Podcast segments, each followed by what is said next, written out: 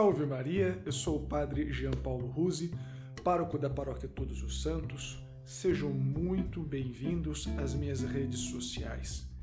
Quero te pedir, meu irmão, minha irmã, para se inscrever no meu canal no YouTube, Padre Jean Paulo Ruse, para assinar o meu podcast Contramundo, para curtir também a página da Paróquia Todos os Santos, seja no Instagram, seja no Facebook, que você vai encontrar como Paróquia Todos os Santos Impo.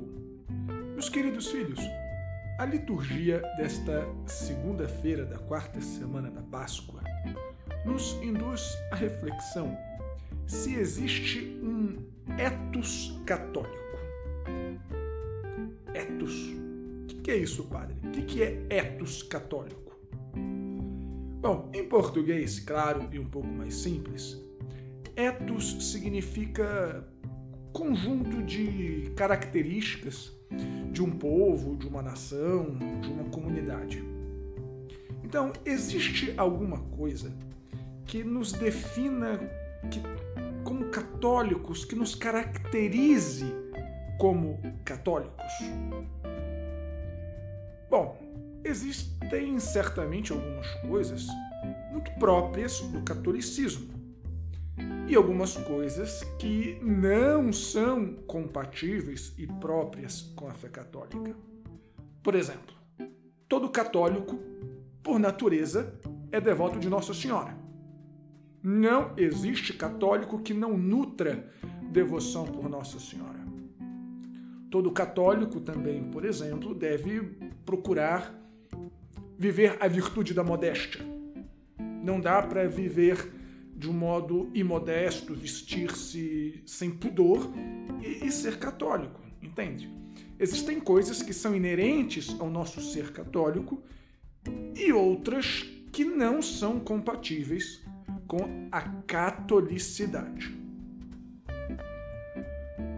Porém, porém, porém, porém, a catolicidade não pode ser reduzida à mera estética a catolicidade não pode ser reduzida a um gosto estético, a, a moda ou a um conjunto de circunstâncias e características próprias de um povo ou de um tempo. Por exemplo, aqui na minha paróquia, graças a Deus as moças têm procurado vestir-se com modéstia. Inclusive, eu as incentivo muito. Até faço brincadeira que às vezes parece que eu tô no culto da congregação cristã ao invés da missa, porque as moças estão vestindo saias, véu, e tudo isso é muito bom. Mas não podemos reduzir a catolicidade a um certo padrão estético ao se vestir. Hoje em dia, muitos jovens rapazes tem usado um certo tipo de vestuário, gravatinha borboleta, foto com cachimbo na boca. Bom, eu não estou criticando, eu fumo cachimbo há mais de 20 anos, mas não é gravatinha borboleta nem cachimbo na boca que faz alguém católico.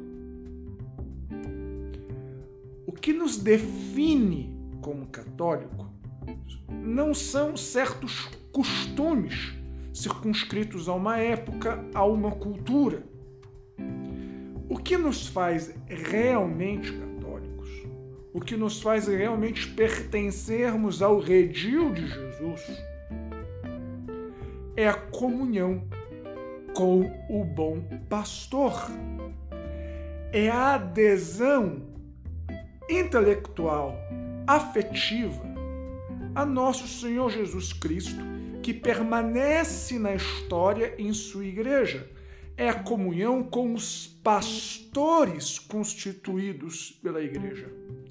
A começar com Pedro, a começar com o Papa, com os bispos em comunhão com o Papa, com os padres, pastores próprios das paróquias.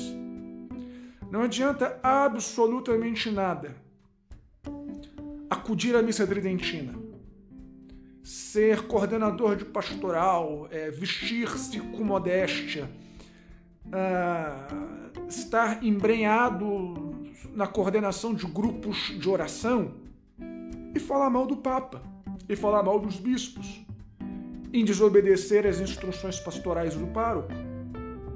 Não adianta absolutamente nada usar um véu muito bonito, cobrir o seu corpo e ter a língua maledicente contra os pastores da igreja, seguir, por exemplo, a influenciadores e falar mal dos pastores.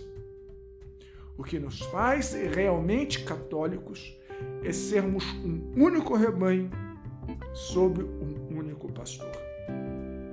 As outras coisas podem ter seu lugar e são importantes, mas elas são realmente secundárias. O que nos faz católicos é a comunhão com o bom pastor e os pastores constituídos da igreja.